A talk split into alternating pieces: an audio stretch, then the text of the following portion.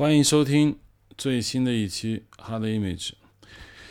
呃，这次是在我们这个中国第二季杀青的当天晚上，在我们的酒店录制的，还是我们三个人，我罗潘和陆伟。这次录的主要的话题是如何建构一个历史影像这个话题。这个话题发起的是由罗潘老师发起的。先来问问他为什么要谈论这个话题。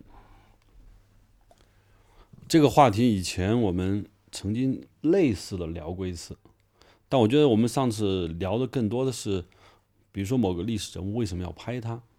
啊这一类的，我们如何选择历史人物。但是真正确定一个历史人物以后，我们如何用影像？我说的影像不仅仅是摄影这个东西啊，还包括美术造型、服装、色彩，就就是画面中包含的一切。如果它没有声音的情况下，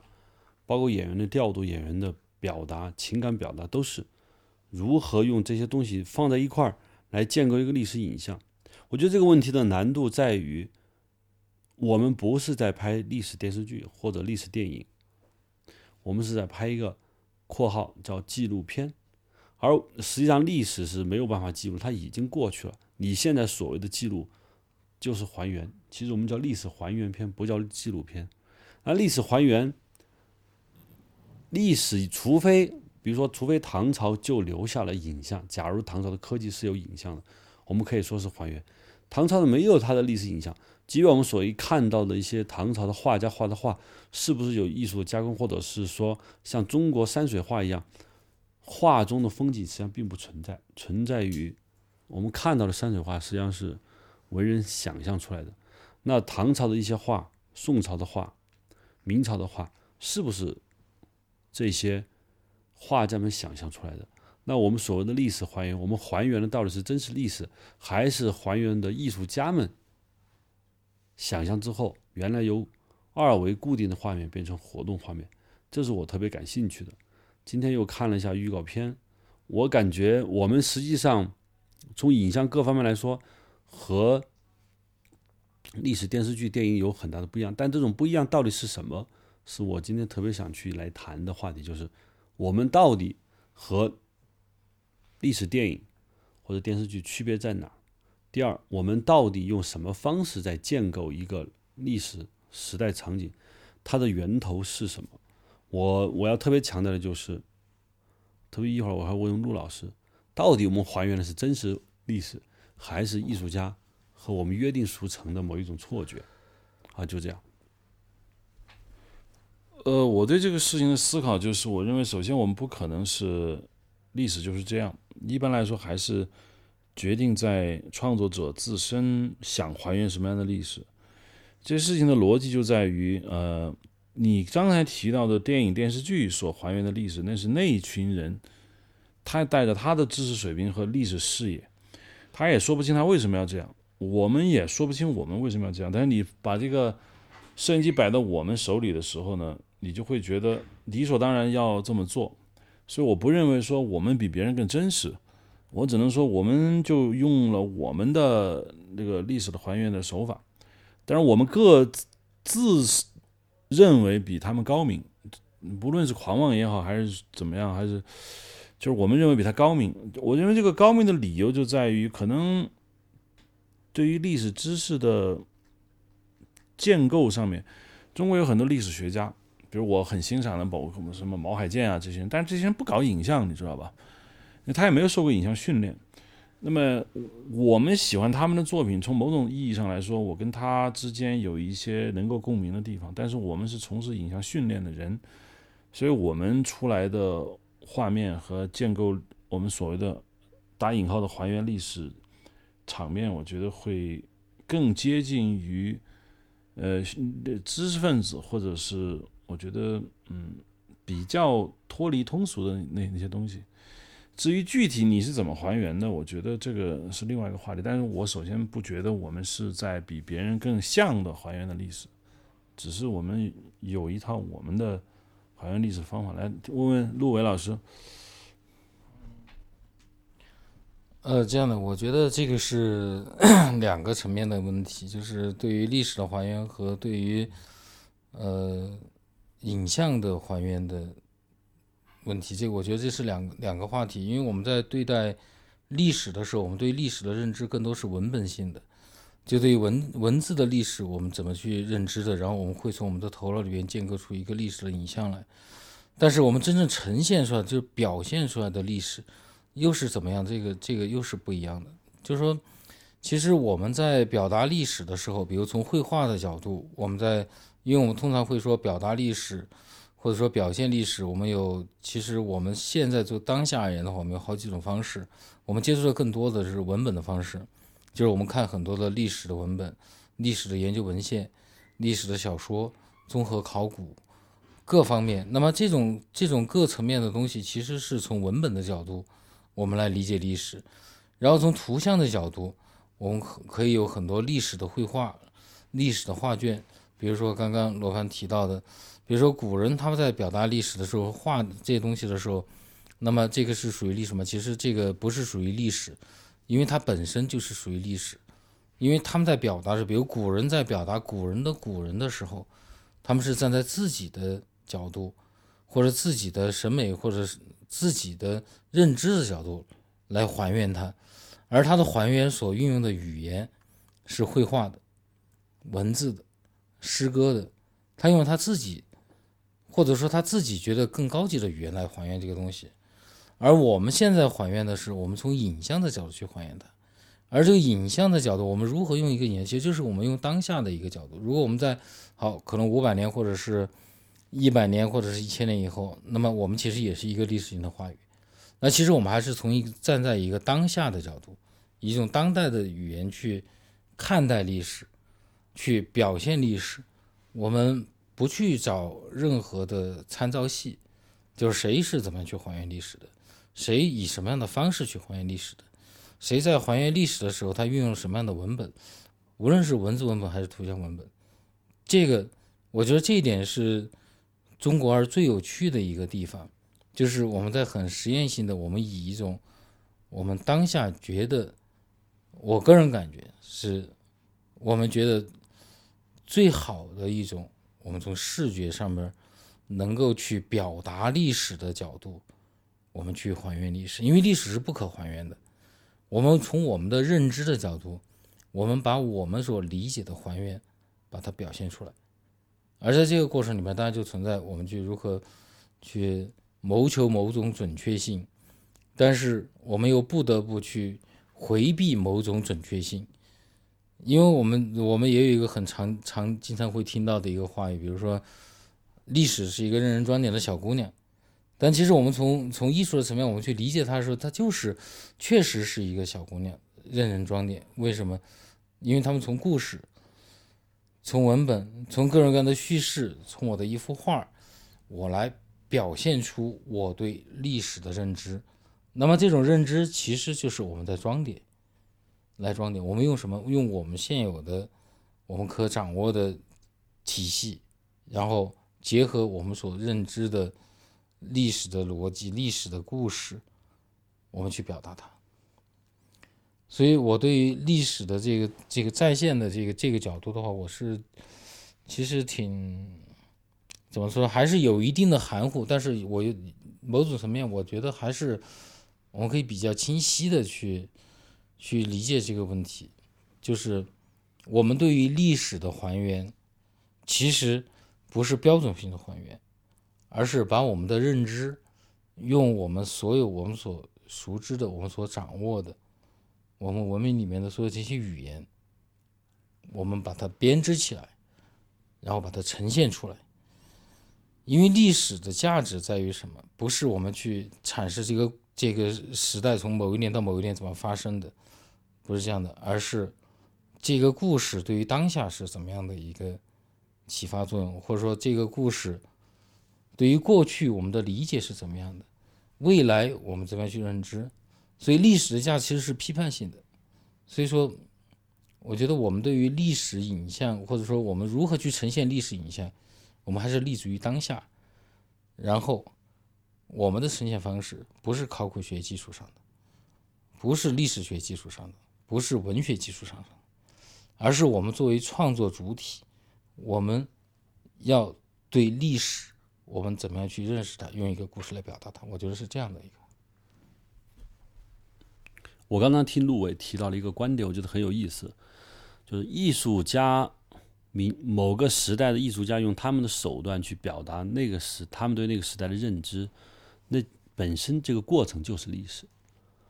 比如说啊，元朝的四大家用他们的手段画那个，他画的根本就不是元朝是真实存在的东西，他要画的是他认为的，而这个行为本身构成了历史，而且形成了。因为它够有价值，形成了审美，留到后后代，我们看到了这段历史。就我们看到的是他们搞出来的东西。元朝真实的那个东西，我认为元朝那座山和商朝开始到清朝没什么区别。我们就是，假如是泰山、黄山是那几亿年的山，怎么会有区别？没有区别。所以中国历史的丰富性并不在于那些真实东西，而是在于艺术家如何去表达。所以刚才罗陆伟在聊的时候，在想。我们还原历史，到底在还原历史空间，还是在还原历史关系？我来举个例子，因为我们在拍八十八和忽必烈对峙那段历史拍的时候，我就觉得我们其实在做一个很拘束的事情，就是我们对忽必烈，成吉思汗，我们的印象，观众一般印象是什么？是草原，大草原，我们的帐篷如何？它不像我们所说的盛唐啊、清朝啊，它有一个城市，有一个明显的服服饰啊。没有，这元朝历史大家就是这么一个。其实我们所说的元朝历史是元朝建立之初草原民族的一些基本符号，就是草原马刀。那它和八十八之间，而且我们并不在真实草原拍，我们要拍那么多戏，我们要在有限的预算中，通过一个帐篷来表达这个东西的时候，我发现我们在拍的时候，基本上还是在运用，拍的不是历史空间，而是关系，就是在拍关系。就是说，元朝的八十八和忽必烈之间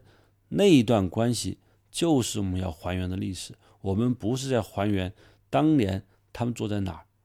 帐篷什么样子，穿的什么样子，那个东西还原出来也估计没人看。啊，我们就那我们用怎么办呢？实际上是戏剧的手段。比如说，我记得导演拍的时候，我们用一些推的镜头啊，还拍了一个茶壁，我说要俯一点，有点像一幅画。这些一系列手段，我我真的是感觉到，我们还原的是历史关系、情绪，不是还原真实历史的场景本身。比如说元朝，我们这个关汉卿这一集，我觉得其实本质上来说，语言是不统一的。比如说关汉卿、张氏，关汉卿变成一个一个就是艄公，看见张氏，他们明显学唐伯虎的话。为什么学唐伯虎？而新纪而关汉卿在别的场景，他又是另外一回事情。比如我们在张掖大佛寺拍的谢州大舞台，那又不是了，那又换了一个。那你到底怎么在还原那个历史？你的还原历史连一个基本的一个贯穿一致的审美都没有，基本上基本上是走的现实这个环境比较容易做成我们熟悉的什么东西，我们就这么做了。我觉得是这样的。你这原唱那集其实风格是很不统一的，我不知道罗登是怎么看的，就是面对这种完全不统一的一个风格。嗯，我想先插一句，我想先插一句，因为我觉得对于这个，因为刚才提到，比如元代的绘画，或者是我们对于其实元代的绘画，某种某种层面我们可以说是一种历史影像，但是这种历史影像是我们现在对于元代历史的一个。一个投射，我们来看，他觉得他是元代的历史。其实元代的画家其实并没有想去表达历史，或者说，这是刚才我我没有说完的，没有没有说到的一点，就是其实对于历史影像的表达，其实古代人没有那么强烈的去表达历史，因为历史学本身是一个近代学科，或者说，当然我们也可以说是一个说一是一个古代学科，因为它是一个西方的古代学科，对于中国而言是一个近代学科。但是我们的教育体系是是是这样的一个体系。那么，我们从这个角度去看历史的时候，比如元代的画家，他所绘他所绘画所承载的东西，他并不是要表达历史本身，而是在表达他自己。在表达他自己的时候，那么文人画家是以文人画画家的角度，然后宫廷画家会从宫廷画家跟记录了一些历史，于是他跟历史产生了关联。那么我们现在做这个的时候，这些画家和他们的图像所产生出来的意境，这个是我们对那个时代的一个理解。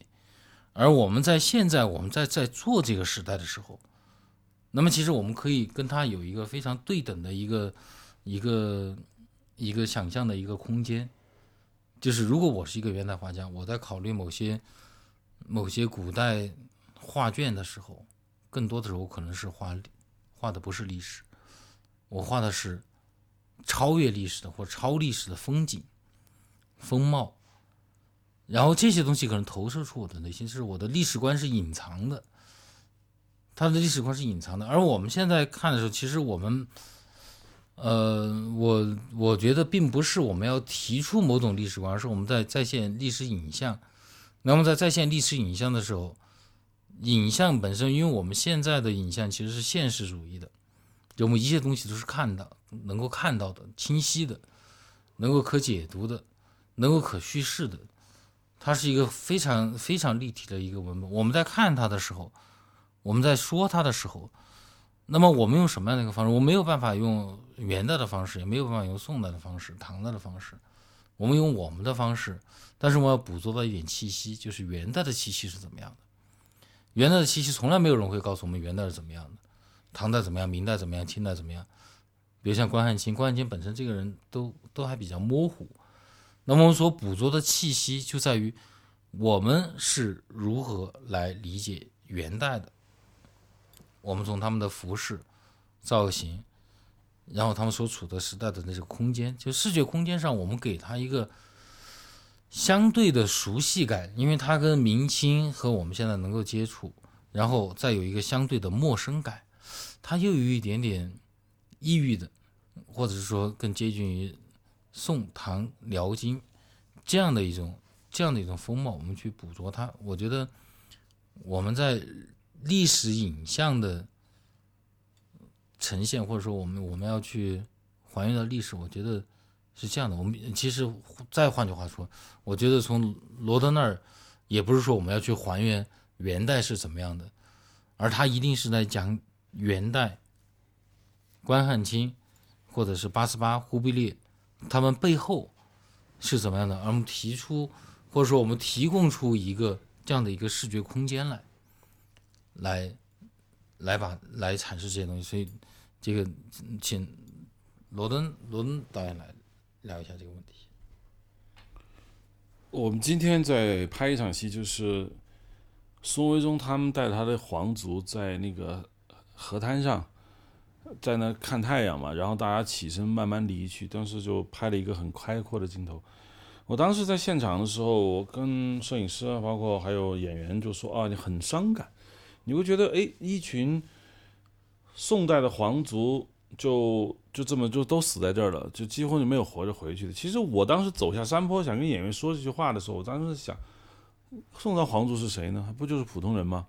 那只是因为他们有一个皇族的身份，再加上这个辽阔的荒原雪山，你就会产生一种莫名其妙的伤感。那那。这儿有多少人也是在这儿自生自灭呢？我就发现这里都是有文化的，是有态度。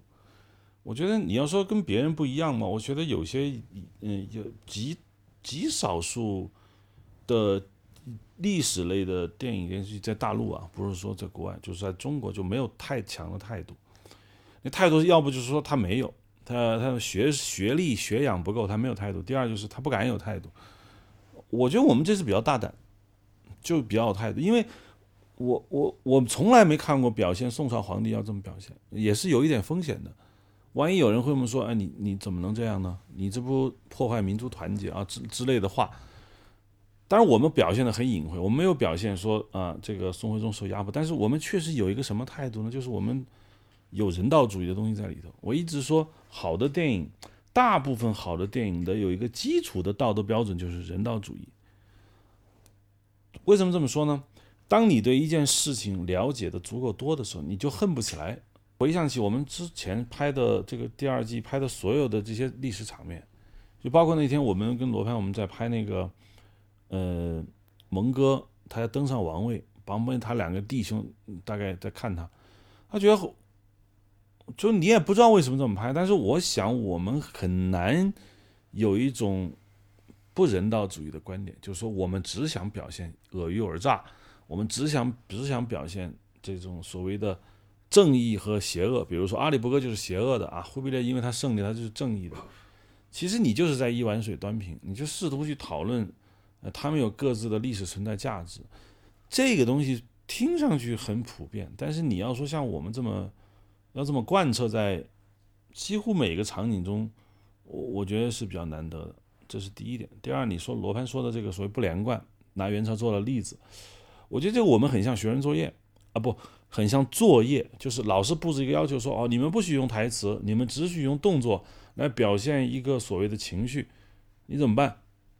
其实大部分时间我们就在干这个事情，因为你没有台词，你就必须要拍关系，像罗文说的，拍关系位，拍眼神，拍矛盾冲突。但是矛盾冲突又不能，也没有那么多时间表现起因啊、结果，就是把矛盾最高潮和最微妙，甚至换句话说，最适合用电影摄影机表达的那个东西拍出来。有一些矛盾并不适合用电影摄影机表达。有一些矛盾呢，反而摄影机是最佳最佳的表现方式。你放在舞台上，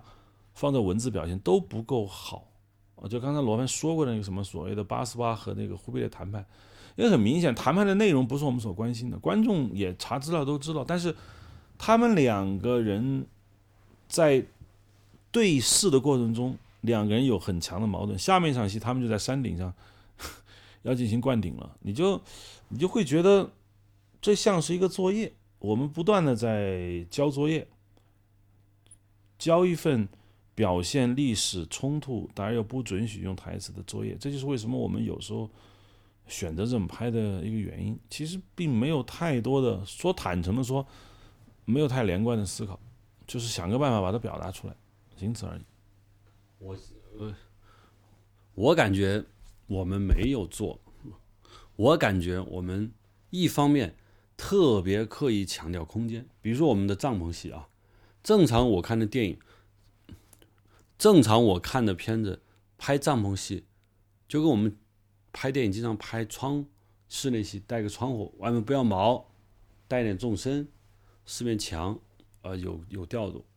拍帐篷的戏，那成吉思汗以及我的老师拍的成吉思，一案天将成吉思汗我也看过，就是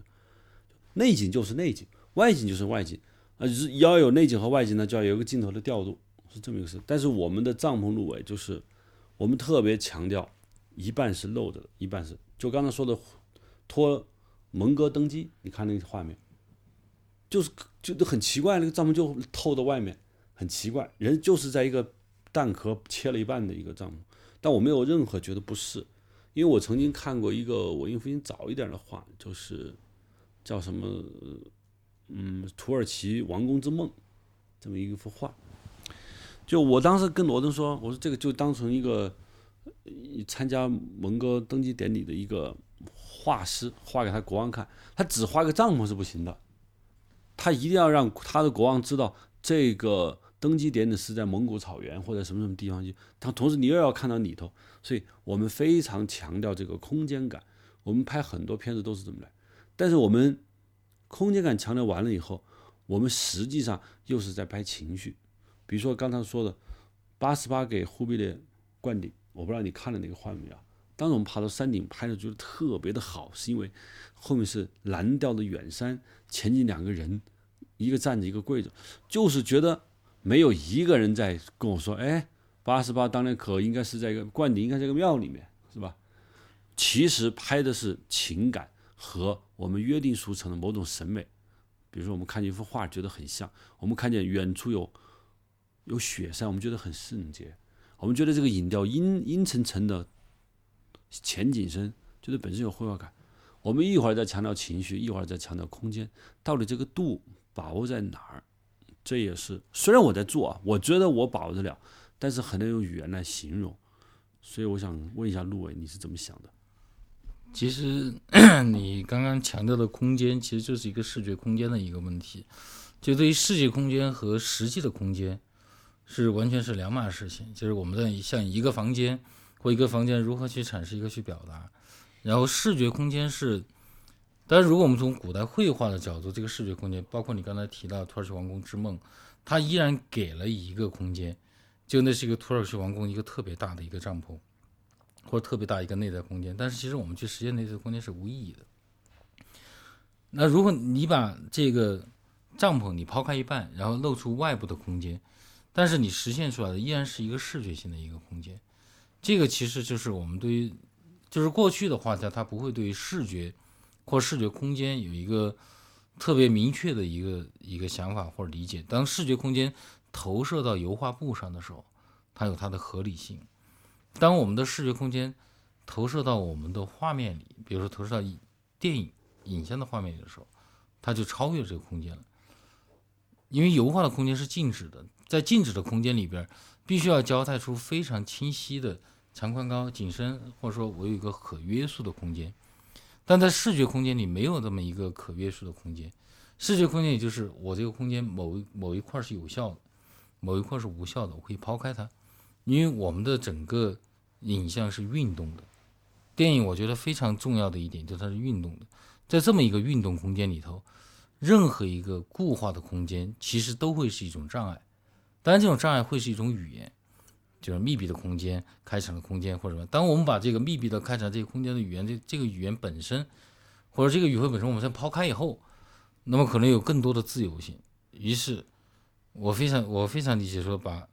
我们就把帐篷就做一半。所以我我一点都不抗拒，我我非常乐意，这帐篷一半多少度，我们能够实现多少的。影像上的一个空间，因为比如说我在油画布上，我在画一个空间的时候，我想，嗯，这个房间要画多大？旁边是不是有应该有一个纵深？然后这边是不是应该虚过去，或者是应该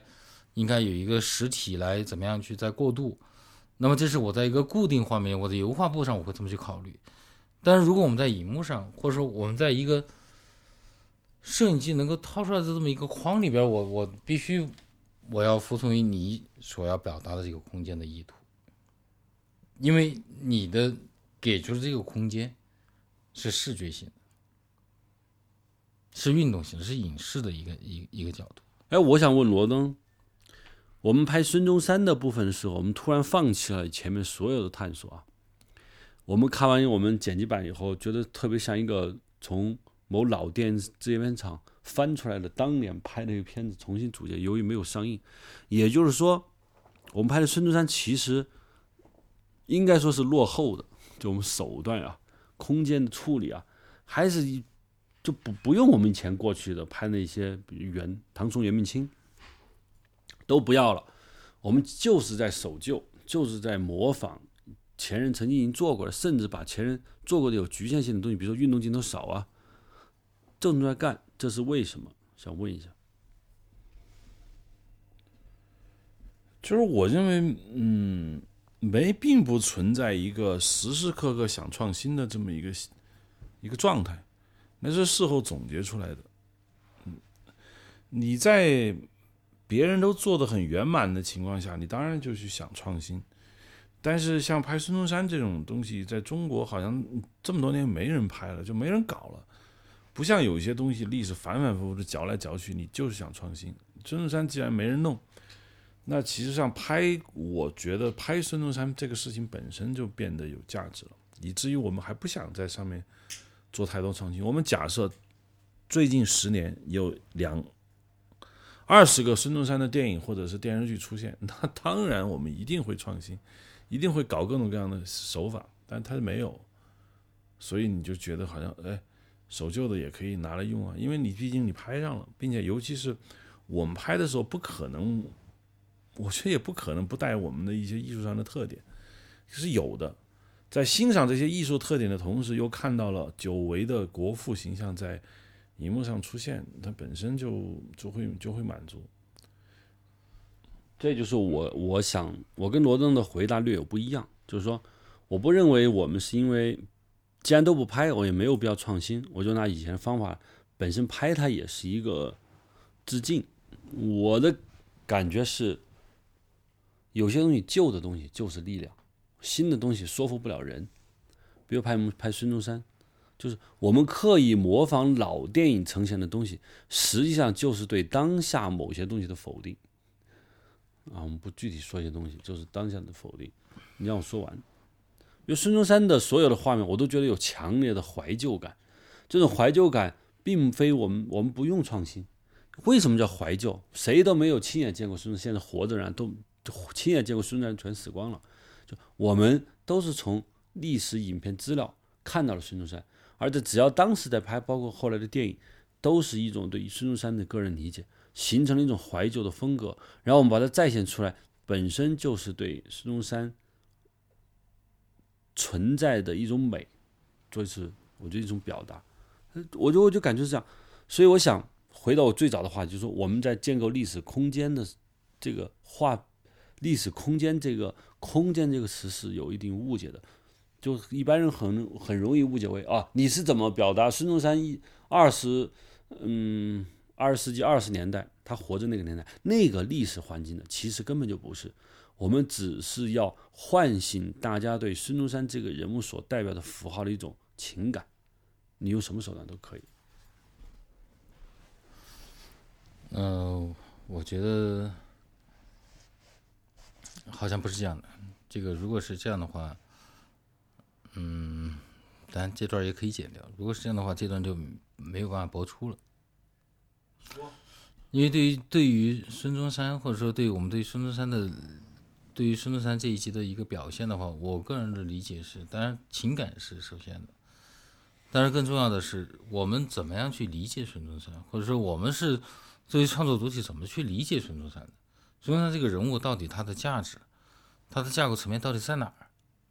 当然，我没有办法从一个，其实我们并不是从一个历史观的角度，其实我们应该是从超历史观的一个角度去理解它，或者去表现它。当然，从影像的角度，是过去表现孙中山的，其实没有特别，嗯，怎么说呢？因为从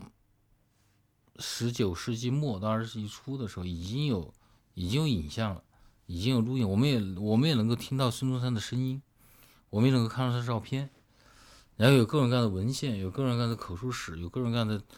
这样那样的一些技术，但是这个是否是一个真实的孙中山，这个其实已经不重要，因为我们不是要做孙中山的历史，而是我们在在。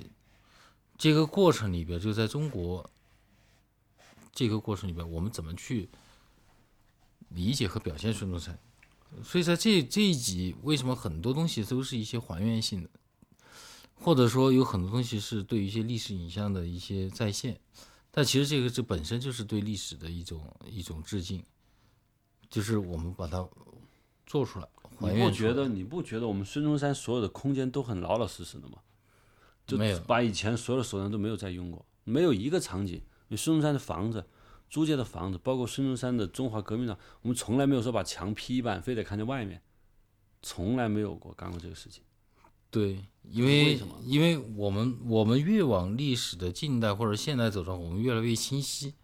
因为我们能够看到的，我们目光所及在目光以内，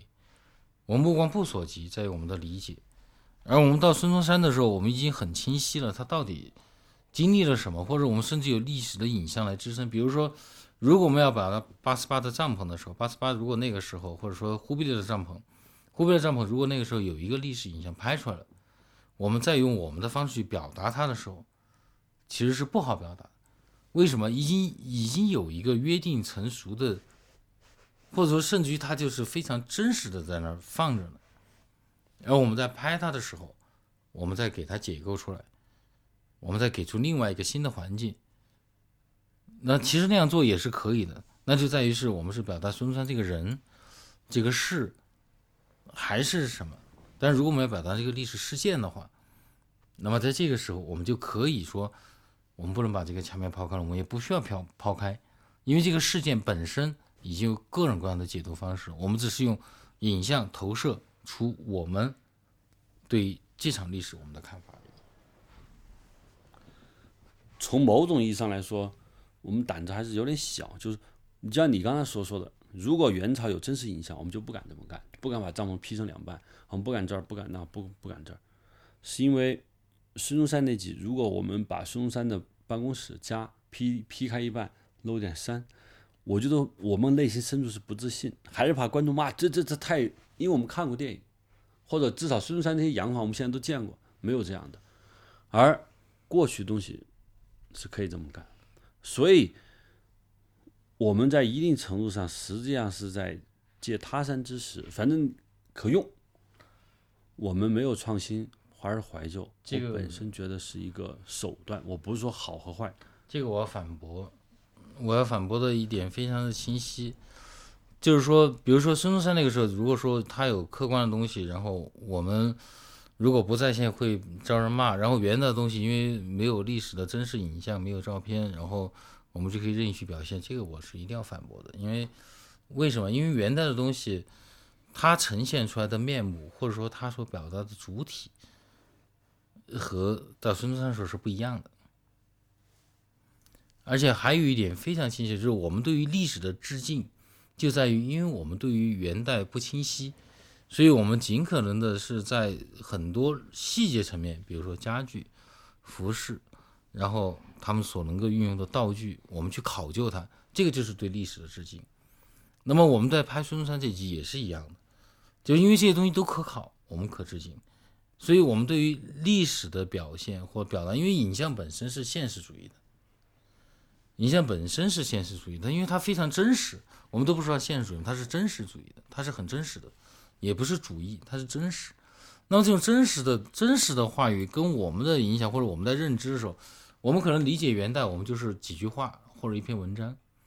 但是我们在理解近代的时候，我们有大量的文献资料、大量的图像资料，甚至于我们把这所有的图像资料，我们全全部拼凑出来，有一个非常清晰的一个视觉空间可以呈现出来。但元代没有。嗯我想问一下罗登，就是我想问的问题，原来问想问没问过，是不是我们拍孙中山唱尚且还对孙中山内心有一定程度的表达和挖掘，但拍毛泽东我们就基本上就没了。我觉得拍毛泽东基本上是没有往内心去走一点的，就是我们反而是拍毛泽东，大量的去模拟，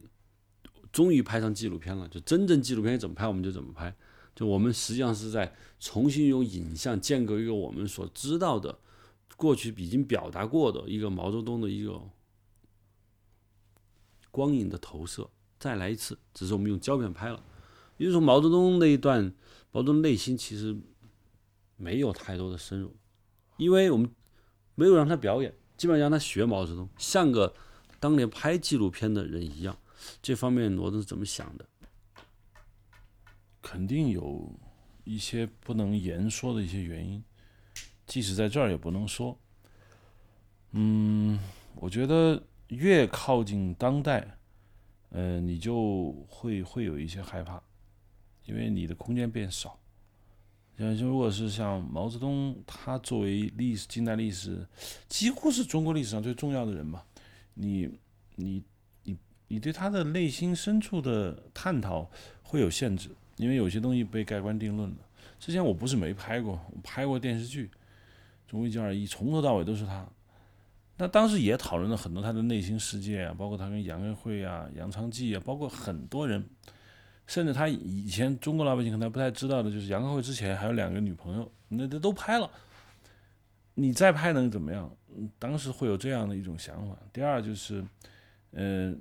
我们去拍一个纪录片讲毛泽东，大部分人绝对会用资资料，你你懂，就大部分都会用这种新闻资料、黑白片来去弄。我们就说不行，我们就要用自己拍。那当然，你这个地方时候的创作重点就在于，我不用资料，我要拍出用资料的那种感觉，不太可能在这个时候你再去拍毛泽东内心世界，因为毛泽东内心世界不可能让一个新闻记录电影摄影师在那把给你捕捉到，你捕捉不到的，所以你就。把重点放在了新闻影片中的毛泽东如何在我们用现实手段去重塑这样一个着力点上，不是说我们不想拍毛泽东的这样一个内心世界，或者是嗯，就是因为我们只是选了这样一个着力点去表达。关于孙中山，一开始这一集本来是要讲李大钊的，我剧本都写了，我自认自认为写的还有点意思，但是。说不行，可能李大钊因为拍的太多了，你这几年拍李大钊题材很多，大家也避免审美疲劳，就说那我们拍孙中山，这一转，马上整个的那个思维方式就不一样了。因为对我来说，孙中山代表着一个跟毛泽东几乎是等量齐观的一个人，如果毛我们采用的方式是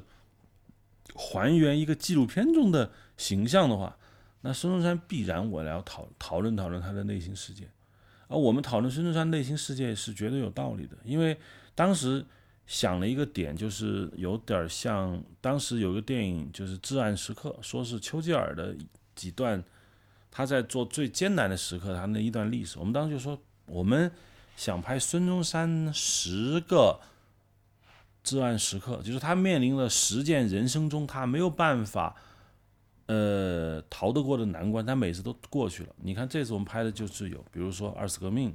包括中山舰、永丰舰蒙难，然后包括他在伦敦公使馆差点被人绑了送到清朝处死。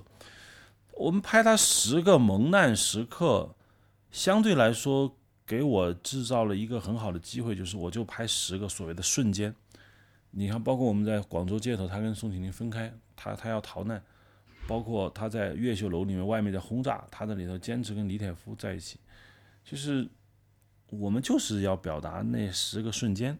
所以，既然有如此坚实的基础，我认为这个基础是很坚实的，以至于我们就不想再把房子劈一半啊，是吧？就那你不想在那方使劲儿了，你能好好的把这十个瞬间表达出来。你看，如果孙中山在他那个所谓。广州商团军讨伐陈炯明那个阵地上，他跟廖仲恺说：“我的兄弟全死了，我现在心灰意冷。”他走上一个山头，不顾流弹。这、这、这已经是一个很大的一个一个突破了。我、我不会，我不相信还有人在这儿说我搞怪一点，我、我要把太阳变成天空都是太阳，或者怎么怎么样。这就是问题的本质。就你已经找到了你着力点方向，你不会让别的东西来试图破坏。在你没有完整的信心情况下，你就走保守的路，这是我的观点。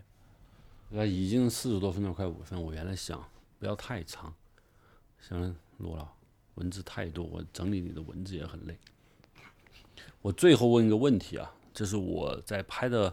我今天在看花絮的时候，包括看预告片的时候，我在想一个问题，就是能不能两位老师总结性的说？到底我们拍的历史画面，我们不管是纪录片还是什么，我相信我们罗登去拍电影影像，也不会说回到他所看到我们那些我们认为不大有意思的历史场面。陆伟就是让你去做这个，呃，让你现在你突然有部古装电影，正正经八百的古装电影，让你去做美术师去造型，我相信你也不会去往，嗯，某某导演拍的那些这么重新去做。那到底中国二第二季历史场景的表达和以往我们认为很正常的东西高明在哪儿？如果你们我们认为高明啊，高明在哪儿？你总得有点自信吧？不管是罗登的人物状态，陆老的环境陈设，我呢搞点光影。它高明在哪儿？这个高明的点是哪儿？那我简单的说一句，就是 几句吧，就是，嗯，没有什么高明的点在于哪儿，而是其实更多的就是在做的时候出于一个对历史的尊重，而对历史的尊重其实有两个层面，一个是对历史本身，一个是我们对历史的一个看法。我觉得我们做到美术，没有一个人说对历史不尊不尊重啊。我首先我并没有否定老电影厂对于对于历史画面的呈现，因为首先它的呈现是依附于某个画面或者某个剧本的，或者这个故事的，或者说当时的局限性的。就是说你你有没有超过李汉祥吧？那或者是超过某某呃美术师做的，比如《妖猫传》。你不要提李汉祥或者是《妖猫传》，因为这个是完全不对等的。因为李汉祥在表达的故事，李汉祥其实非常历史化的一种表达，就他并没有讲更多的、更多的就是很纯粹的故事，而是他在就是在讲这段历史。而在讲这段历史的时候，他借了一个故事来讲。然后《妖猫传》是《妖猫传》是在讲这段历史。但妖猫传其实也是在借这个历史来讲某种，来讲某种不一样的，就是别的一些一些意图，比如说讲讲情爱，或者是说讲人性，或者是说讲纯粹画面，或者是对于一个时代的理解，其实这是不对等，因为每一个影片。在讲每一个影片的故事的时候，我我比如说我作为一个美术师，我没有办法固有的我要以什么样的角度去讲某一样的故事，否则的话，每一个故事你拿给我讲，我都是按这样方式讲，那也不可能，因为所有的东西都是围绕着剧本，围绕着剧本，我们去如何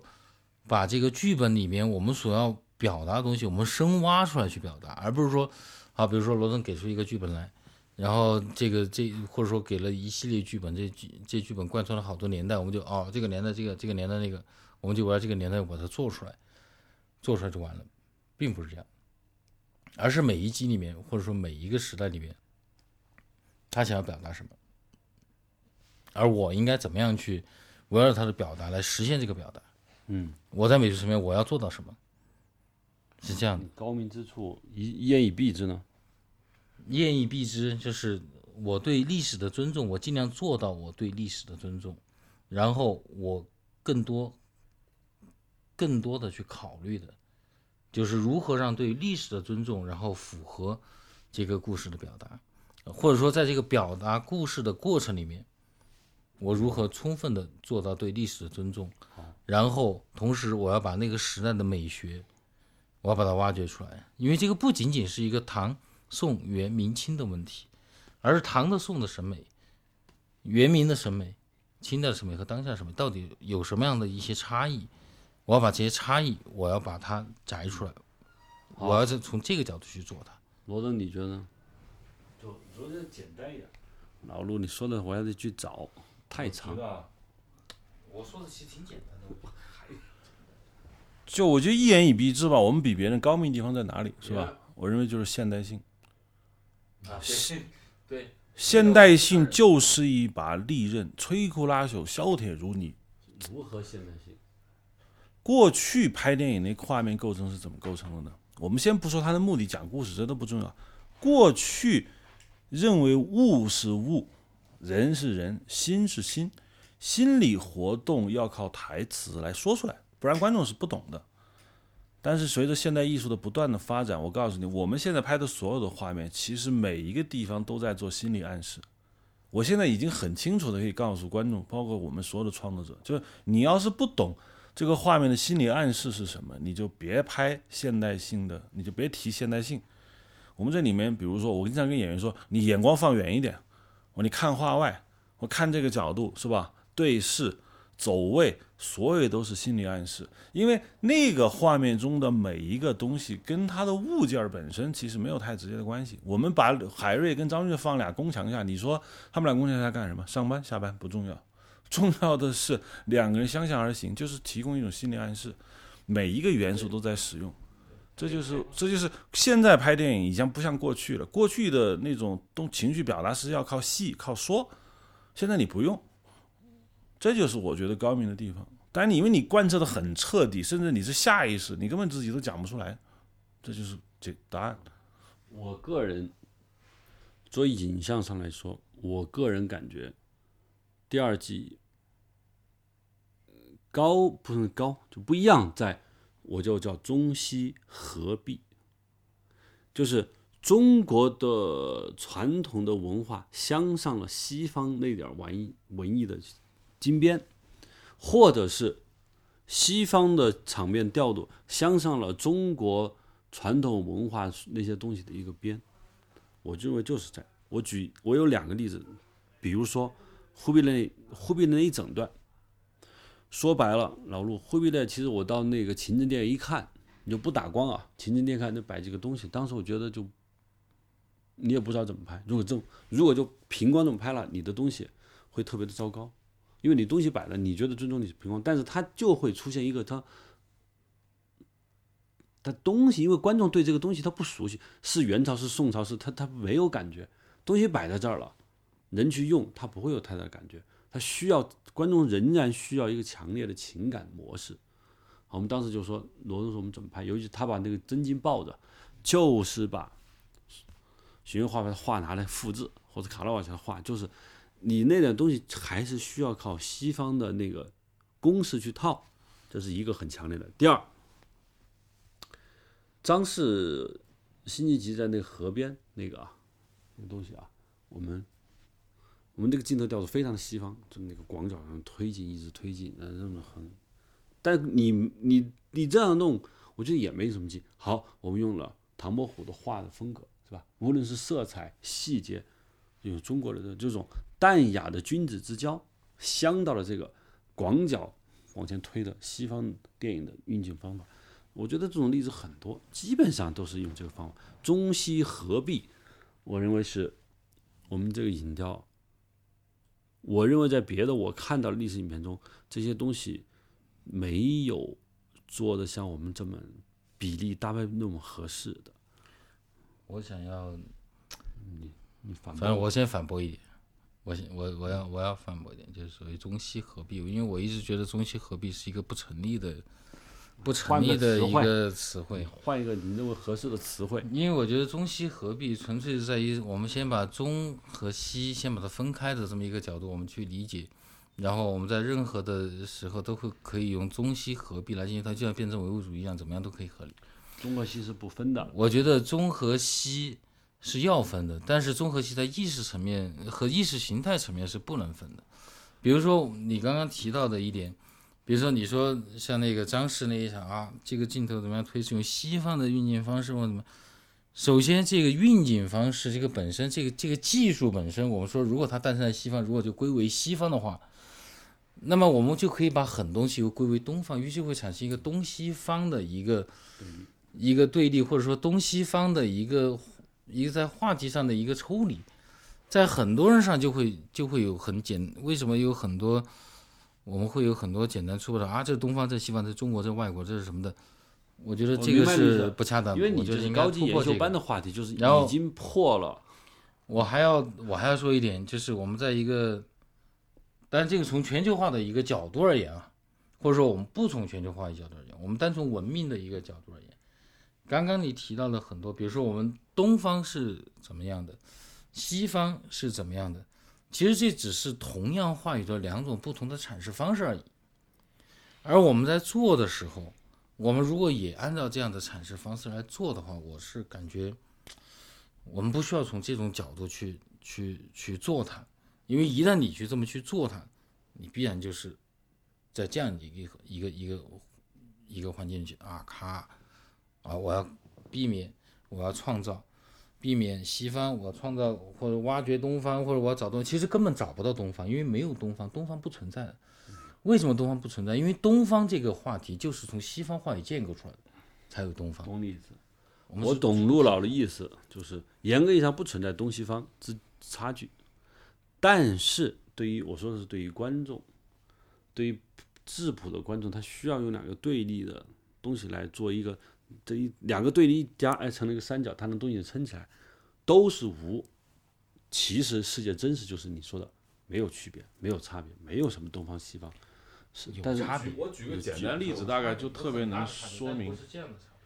当时呃，贝托鲁奇拍《末代皇帝》的时候，找梁家辉演那个《末代皇帝》，但是他当时还没有找尊龙。但梁家辉呢，就是当时已经答应了李翰祥去拍同样题材，也是末代皇帝。他他因为梁家辉是他师傅，啊不，那个李翰祥是他师傅，因为给他拍了什么火烧圆明园啊，所以他就没同意。后来呢，那么贝托鲁奇就拍了，然后那个梁家辉演了末代皇帝，拍了个电影叫《火龙》。你一看那两个电影，拍的是几乎差不多的故事。但是你不能说这两个电影没有没有没有巨大的差异，差异大到你就是，对任何别说电影专业人士，就一普通人他都能看出来这差异对，还有还更要命的在于他看出高下在哪儿了。非常巨大，因为我觉得这个这里面有几个层面的问题，一个是我们从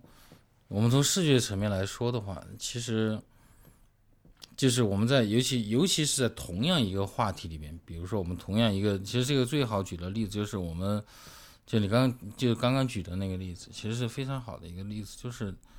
我们在同样一个时代背景下边，我们在讲什么，我们要表达什么，然后我们怎么去表达。那么这个一个是视觉空间，其实都是一样的，视觉空间都是一样的。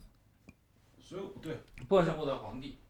还是说火烧圆明园，其实空间是一样的。这两个电影差别在哪呢？我先不说电影手段，那个那个不重要，不重要的在于母题，就是说李安祥拍《末代皇帝》的母题是什么呢？他想讲一个命运的事情，你知道吗？啊，就说啊，这个末代皇帝他是属于属属属属火的，啊，怎么怎么样？他讲的是中国人最熟悉的一套东西，就是一个人他斗不过命运，他被打败了，你知道吗？那么你看《末代皇帝》，就是贝特鲁西那版的《末代皇帝》在讲什么？在你在里面出现了很多西方式的母题，比如说啊，自由是吧？挣扎，还寻找自我价值。其实显然的说，中国第二季的所有的那一段一段的戏，除了当然我不我不会垮傻的说我全都是啊，就是我觉得相对比较有趣的戏，全都是讲述的非。过去我们中国传统历史电影中所描述的主题，中中国过去历史传统描描述的主题只有一件事，就是权力斗争。因为我们就把历史看作权力的历史，你是怎么赢的，你是怎么输的，我们显然不不再讨论这个话题。这个是一个很大的一个差异，这个也包含在我刚才说的现代性里面。我刚才只是画面构成的现代性，这是现在是主题的现代性，不是一个大主题的现代性，是小主题的现代性。那天我们说过了，为什么海瑞在那庙里面撕扯自己的衣服，是吧？那有弗洛伊德，是吧？我们我们又说了很多很多，都是我们在处理人物的时候，我们所涉及到的主题，不是过去那一套逻辑。这观众其实能感觉得到，哎，你搞得好像有点不一样，我靠，是不是？就这样。对我我我很赞同，但是我我其实我觉得就是一个是一个开放性的，一个是一个封闭性的。就包括我们刚刚提到的很多的很多的影片，比比如刚刚提到的其实，也不是很多，就《末代皇帝》，那么就同样的一个同样的一个主题或同样的一个母体，那么在表现上面或表达上面，一个是开放性的，一个是封闭性的。比如像李翰祥，他的他的表达方式其实是非常封闭性的，他是有非常明确的一个线索一个叙事。然后在贝卢斯科奇，他的也是一个非常明确的，但是他那个明确里面，他有非常多的不确定因素。而且有非常多的一种陌生化的情景提提及给你，我哪怕我就只给你讲了五分钟，而你讲了一千年，或者你讲了一百年，或者你讲了五天，但我这五分钟的力度已经把这个涵盖进去了。这就在于我对这个整体的这个历史的我的理解，我理解了我要表达，于是产生这个电影，